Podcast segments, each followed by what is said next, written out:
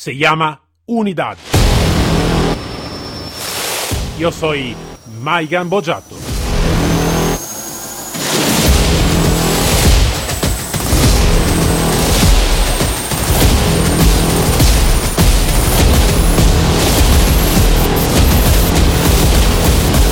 Unidad K9.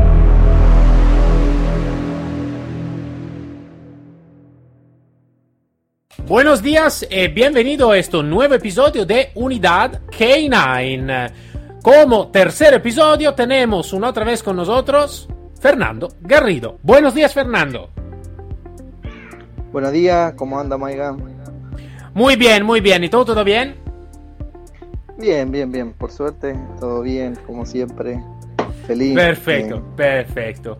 Bueno, otro día, otro episodio, otro tema. Que realmente es, tiene una liga muy fuerte con el tema que hemos hablado ahora del perro de asistencia. Ahora hablamos de un tema realmente que es un poquito más generalizado por los K9. ¿De qué hablamos, Fernando? Bien, hoy vamos a hablar de los factores ambientales que influyen en el trabajo de los perros de trabajo, ¿no? De los K9. eh, que es un, tema, eh, un tema, que- ¿cómo se puede decir? Como el perro de la asistencia, ¿no? Un tema que se puede solucionar 5 o 6 minutos, ¿no? Sí, es un tema que da para mucho, creo que, imagínense, yo tengo eh, eh, alumnos que hemos estado hablando sin, sin, sin exagerar, ¿no? Dos horas eh, por teléfono, imagínense, el, el tiempo se hace nada, ¿no? Eh, eh, solamente hablando de estas cuestiones, de factores ambientales, eh, voy a tratar de ser lo más resumido posible y lo más general posible, pero que sea de un material eh, que sí, pueda sí, ser claro. de ayuda. ¿no? Claro, claro, claro. Bien, con, con respecto a esto, eh, creo que como hablamos de los perros de asistencia, también los vamos a integrar en, en- estos factores ambientales, ¿no?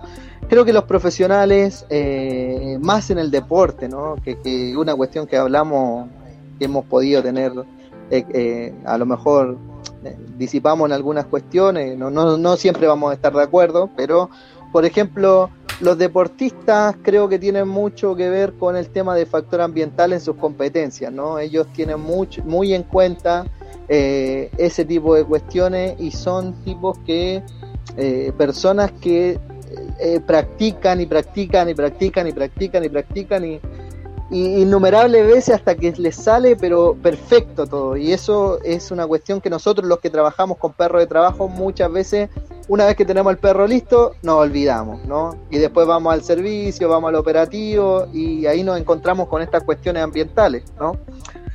Vamos a hablar eh, en general de los perros de detección, ¿no? En los perros de detección, perros de protección, perros de asistencia. Cuando hablamos nosotros de los perros de, de asistencia, ¿no? Eh, que es el eh, para seguir con los dos temas que, hablamos en, la, en las otras dos eh, eh, episodios, ¿no? Eh, tenemos que tener en cuenta que existen factores ambientales que van a influir en el trabajo del perro y que no solamente se trata de el control de reacción, como nosotros habíamos hablado, de que el perro no tiene que reaccionar por nada, sino que también tiene que estar concentrado en el trabajo y no tener miedo, por ejemplo, a los ruidos ambientales que se generan ahí, como por ejemplo, a lo mejor un niño que, o una persona adulta que tenga autismo, que sienta dolor, o que tenga Asperger, o que tenga síndrome de Down, que a lo mejor su eh, expresión sean sonidos agudos fuertes, sonidos graves fuertes, y eso el perro tiene que estar acostumbrado y habituado a eso. También los sonidos de la maquinaria, los sonidos también de, eh, de los instrumentos que utilizan los profesionales para trabajar, eh, a lo mejor si trabajamos una zona abierta, los otros animales que puedan ser distractores para los perros, como eh, algunas aves, eh, felinos, entre otros, ¿no? Pero para hablarlo generalmente, yo creo que cuando hablamos de los factores ambientales tenemos que hablar de algo muy general, ¿no? De algo muy general que tiene que ver con eh, estudiar el lugar de trabajo en el que vamos a, a realizar toda nuestra terapia en este caso. Y cuando hablamos de los perros de detección, se habla de la misma manera y hay que analizar de la misma manera. Por ejemplo, un perro que, que trabaja haciendo detección en el aeropuerto no puede tenerle miedo a, al ruido de los aviones, ¿no? Sería Claro, algo claro, totalmente claro, contraproducente para el trabajo. Y lo he visto, eh, lamentablemente lo he visto, porque he visto perros que de detectores explosivos o detectores de droga que le tienen miedo al ruido de los aviones, pero detectando droga en un lugar cerrado son espectaculares, y eso también lo he visto, o sea, también soy testigo de eso. Que el entrenamiento se hizo bien, que el perro es capaz de hacerlo y detectarlo, pero en una situación que no es cotidiana para él, se ve afectado su trabajo, ¿no? yo lo que, digo, lo, que, lo que digo siempre es que realmente cuando se hace un trabajo, en realidad, en realidad esto lo digo también eh, por perros que no, van a hacer un trabajo, ¿no? Eh, entonces si tiene valor por un perro que no hace ningún trabajo, imaginamos por un perro que hace trabajo, ¿no? Entonces eh, la habituación, la, acostumbrarse a vivir diferentes situaciones con diferente ruido, con diferente distracción también, porque como tú estabas diciendo, claro, si el perro es una máquina en un lugar cerrado o en el interior de un centro de entrenamiento, puede ser que el mismo perro no puede y no, no, no va a hacer nada con, eh, no sé, el, pasaje de un autobús o eh, con ruido del avión o con ruido de la máquina que, que, está moviendo los, las maletas ¿no? del, del interior del avión, la, ¿cómo se dice? no sé cómo se llama en español, perdona. Eh, la, que llegan las maletas, ¿sabes? Que la van a cargar y cuando llegan las maletas. Vale, ahora no me llegan. Pero bueno, son todo cosas nuevas, olor nuevo, situación nueva eh, color nuevo también, porque es, es, oído, es vista, es olor. Entonces, eh, sí que es, no es importante, es fundamental por cualquier tipología de, situación. Exactamente. Mira, tú, tú me comentaste que, por ejemplo, era especialista ¿no? en, temas de antiturbio. Eh, existen perros que actúan sobre esas situaciones y que generalmente están en los estadios, en las canchas o en, manifestaciones que son multitudinarias, ¿no? que tienen mucha multitud. Imagínate si ese perro le tuviera miedo a la bomba de estruendo, a, la gente gritando, a los cánticos, a los ruidos. Además, eh, los que han estado cerca de un estadio saben que vibra todo, el piso, todo. Eh, imagínense la cantidad de gente saltando, cantando, moviéndose. Y esas cuestiones son importantísimas. Capaz que si nosotros, yo le llamo por ejemplo factor interno donde entrenamos el perro y factor externo donde el perro va a hacer su trabajo. Entonces su factor interno hay que adecuarlo lo más similar posible al trabajo que va a realizar en el exterior.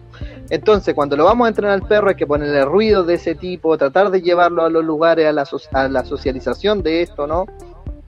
Y tener en cuenta estos factores, porque eh, eh, así como lo dijimos recién del tema de explosivo, el tema de droga, pasa con los perros de protección también, que eh, muerden espectacular, a la orden, con, responden todo, pero eh, eh, los que tú que has estado ahí, eh, dime si en un disturbio puedes escuchar a tu compañero que tiene a dos metros, ya no le escucha.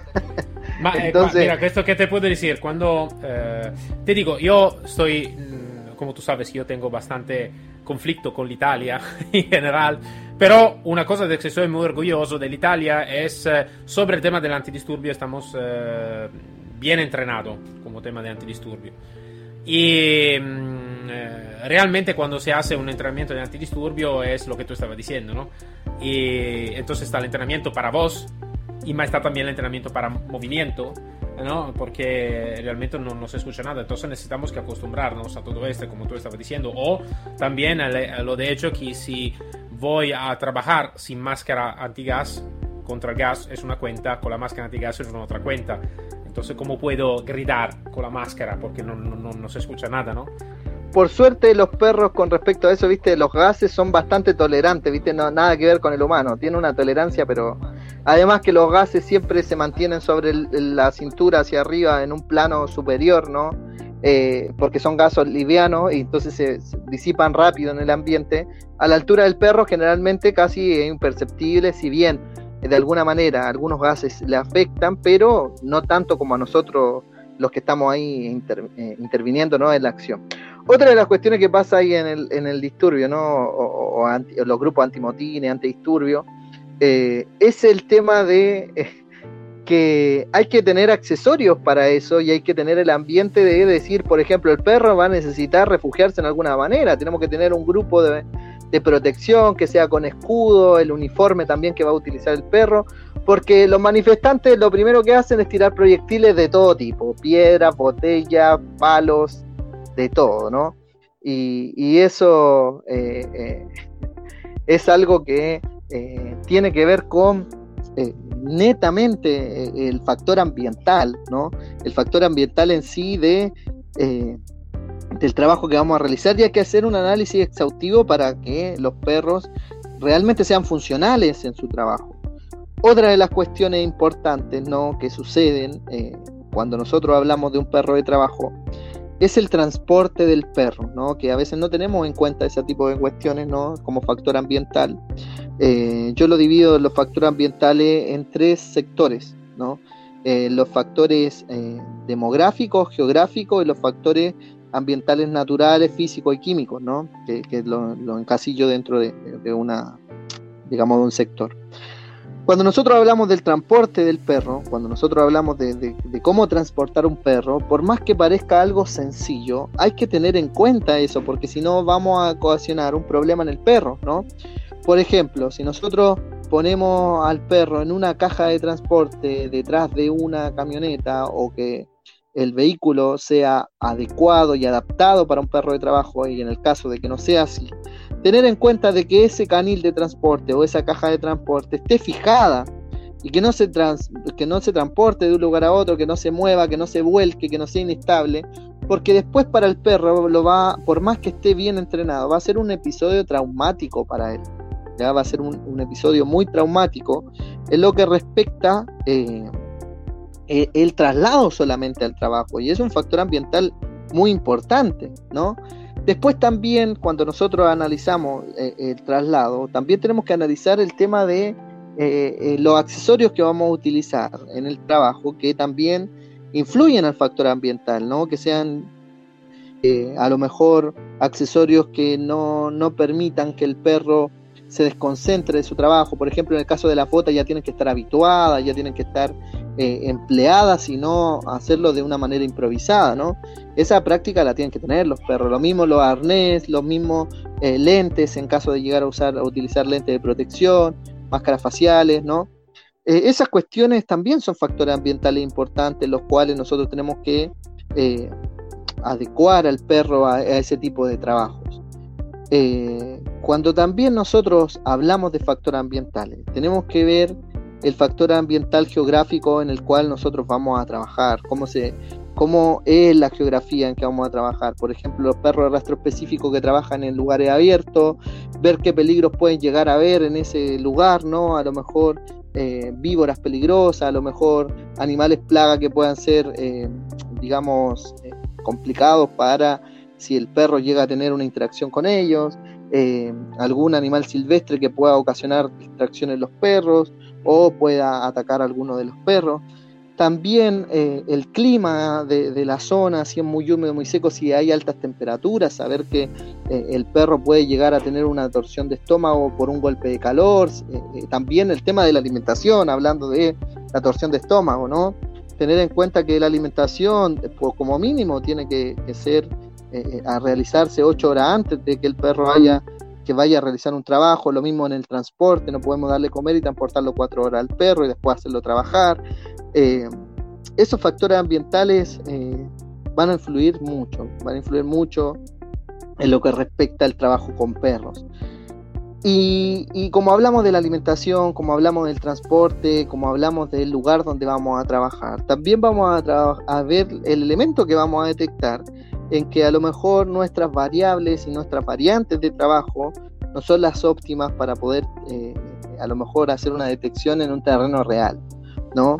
Porque, por ejemplo, si hablamos de un perro de resto humano, en el cual los restos humanos se descomponen, ¿no? Y tienen cinco fases principales de descomposición, que son la fase fresco, eh, la fase de hinchado, descomposición activa, pasiva y seco, ¿no? Que son las cinco fases fundamentales de la descomposición, vamos a tener en cuenta que esos factores también van a influir en el perro, en su factor ambiental. Recuerden que, por ejemplo, o para conocimiento general, una persona que eh, se descompone en el frío no es lo mismo que se descompone en el calor y en una zona árida y en una zona de agua, eh, sino que eh, van a influir esos factores ambientales en su descomposición y también en la detección del perro, eh, también en la búsqueda de esa persona, eh, de, ese, de, ese, resto humano, de esa persona que falleció y estamos buscando, ¿no? también los agentes químicos van a ser contraproducentes si no los tenemos empleados en nuestras variables de entrenamiento como factor ambiental, ya sea el agua, agentes químicos como la cal, como ácidos, ¿ya? Y saber de qué manera lo empleamos y de qué manera lo utilizamos. Esas cuestiones son, pero fundamentales. O sea, a veces uno como profesional no los tiene muy en cuenta ese tipo de, factores ambientales, pero hay que tenerlo en cuenta, hay que tomarle importancia y tenemos que eh, ver ese tipo de, cuestiones, ¿no? Sí, sí, claro, esos son todos aspectos muy importantes. Cuando tú hablaste también de lo, del tema también del, del, transporte, esto hemos hecho también un episodio del podcast donde hablé, hablamos de, de, este en, en, lo específico, donde realmente es algo de muy importante tener eh, vehículos idóneos tener situación idónea, la alimentación correcta, entonces en el tiempo, como tú bien estabas explicando. Y después tener en cuenta la diferencia de eh, el factor ambiental como el meteo. Seguro que es muy importante, ¿no? Eh, si está el viento, si no está el viento, si está frío, si está calor, demasiado calor, demasiado frío, mm, eh, si está, como se dice, la lluvia, si está la nieve, si está un día de sol. Seguro que eso son todas cosas que van a afectar la, operatividad del perro mismo y, necesitamos que tenerlo en cuenta. Sabes, cuando estaba trabajando una eh, policía, uno de los instructores una vez estaba muy joven de, de entrenamiento, entonces querevo que el perro, el, mi perro estaba siempre a tope, ¿no? Siempre a tope, siempre a tope, ¿vale? Porque siempre muy operativo, muy operativo. Entonces cuando eh, algo pasaba que no estábamos muy operativo, siempre me iba me, frustrado y todo, ¿no? Y eh, este instructor me ha dicho una cosa que me dice, la cosa más importante no es de tener el perro siempre a tope porque a veces como nosotros puede levantarse con el pie izquierdo, ¿no? Como se dice, en este caso con la pata izquierda. Necesitamos que tener en cuenta todos los factores y tener en cuenta que nosotros necesitamos que leer la situación y aprender si esta situación el perro puede ser activo al 100% o si en este momento, en esta situación, con este factor de todos, el perro está al 70% o al 30%, ¿no? Tener todo en cuenta este. Y fue algo de interesante para mí porque eh, con el carácter que tengo yo siempre, ¿no? De, eh, necesitamos que mejorar, mejorar, mejorar, siempre estar eh, operativo. Este fue una lección importante porque por, como respecto también de lo que es el entorno ¿no? y la situación que está viviendo el perro en este momento. ¿no? Eso también creo que es importante. Sí, obviamente, obviamente que eh, eh, por, por, eso, eh, como decíamos, viste, hablar de este tema nos va a llevar quizá días y no vamos a terminar, porque cada profesional va a entender que su factor externo o su factor ambiental influye notoriamente.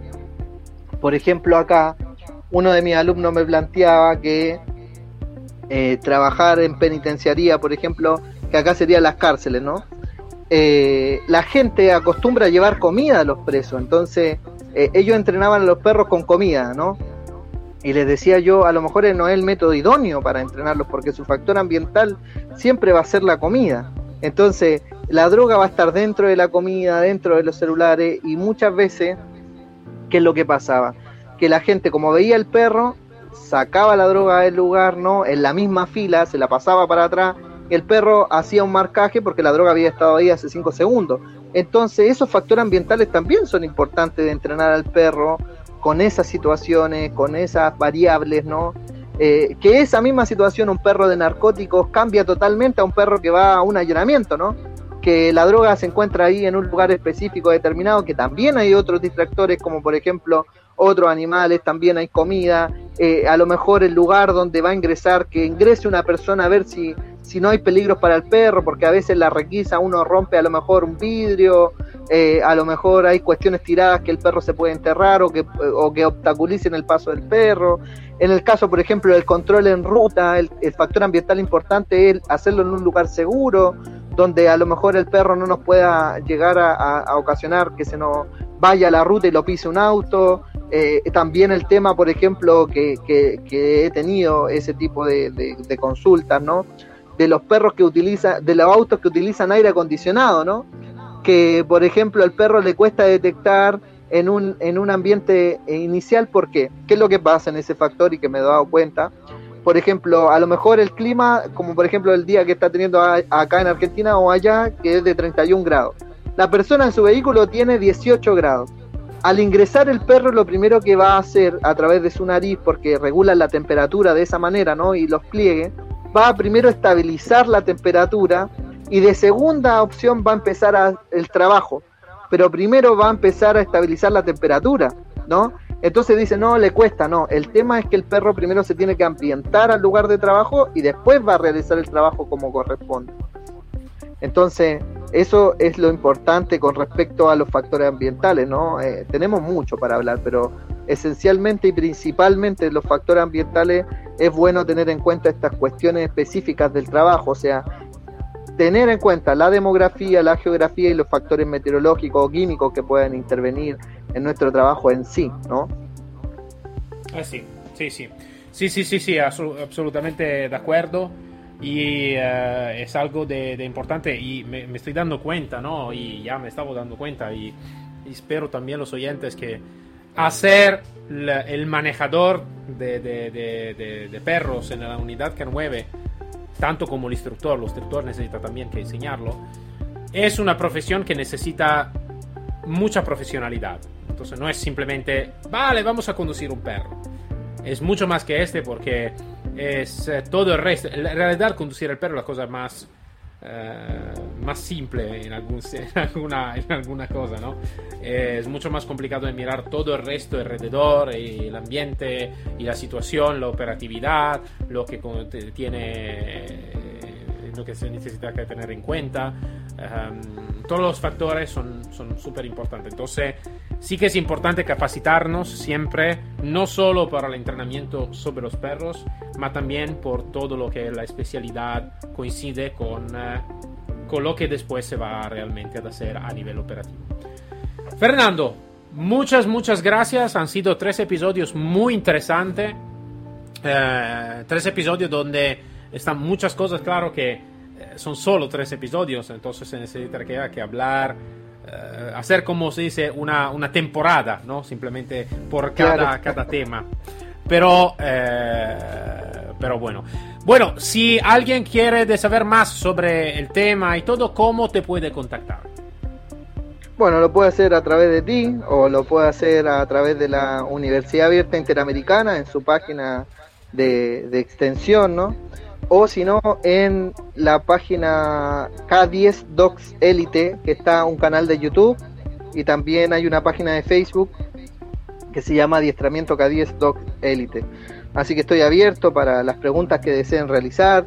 También estoy abierto para eh, a lo mejor recibir críticas, críticas obviamente constructivas que me puedan ayudar a crecer, porque a lo mejor uno a veces aprende las cosas de, de, la forma en que se la enseñan o que se las da la experiencia y a lo mejor existen otros métodos que son mejores. Yo también estoy abierto a aprender a eso, esa es la idea. Mi idea es que crezcamos como profesionales, yo trato de recalcar eso, que si existen estos medios de comunicación sean para eh, hacernos crecer como profesionales y transmitir el conocimiento que nosotros tenemos. Eh, eh, porque de lo personal lo podemos hablar entre amigos, lo podemos hablar con nuestra familia y a lo mejor en algún periódico o en algún medio, pero de estas cuestiones de hablar de de lo que es el trabajo en sí, está bueno desarrollarlo y está bueno em, eh, eh, ampliarlo lo más posible. Así que muchas gracias a seguro que siempre. Gracias a ti. Bueno, y eh, muy pronto estaremos también juntos haciendo y trabajando juntos, ¿no? Por la universidad y esto soy muy honorado de trabajar contigo y con la universidad. Entonces, seguro que estamos en contacto en el futuro siempre y siempre más por por llegar a más personas, más conocimiento y más capacitación, como siempre. Fernando, muchas gracias, un saludo fuerte desde España y a la próxima vez. No, gracias a ti, lo esperamos en el curso del 29 de agosto. Un abrazo gigante. Para todos nos encontramos el próximo episodio de Unidad K9. Eh, siempre con mi, Mike Gambojato, y con un otro profesional y no una otra historia, más seguro un otro tema. Hasta luego a todos.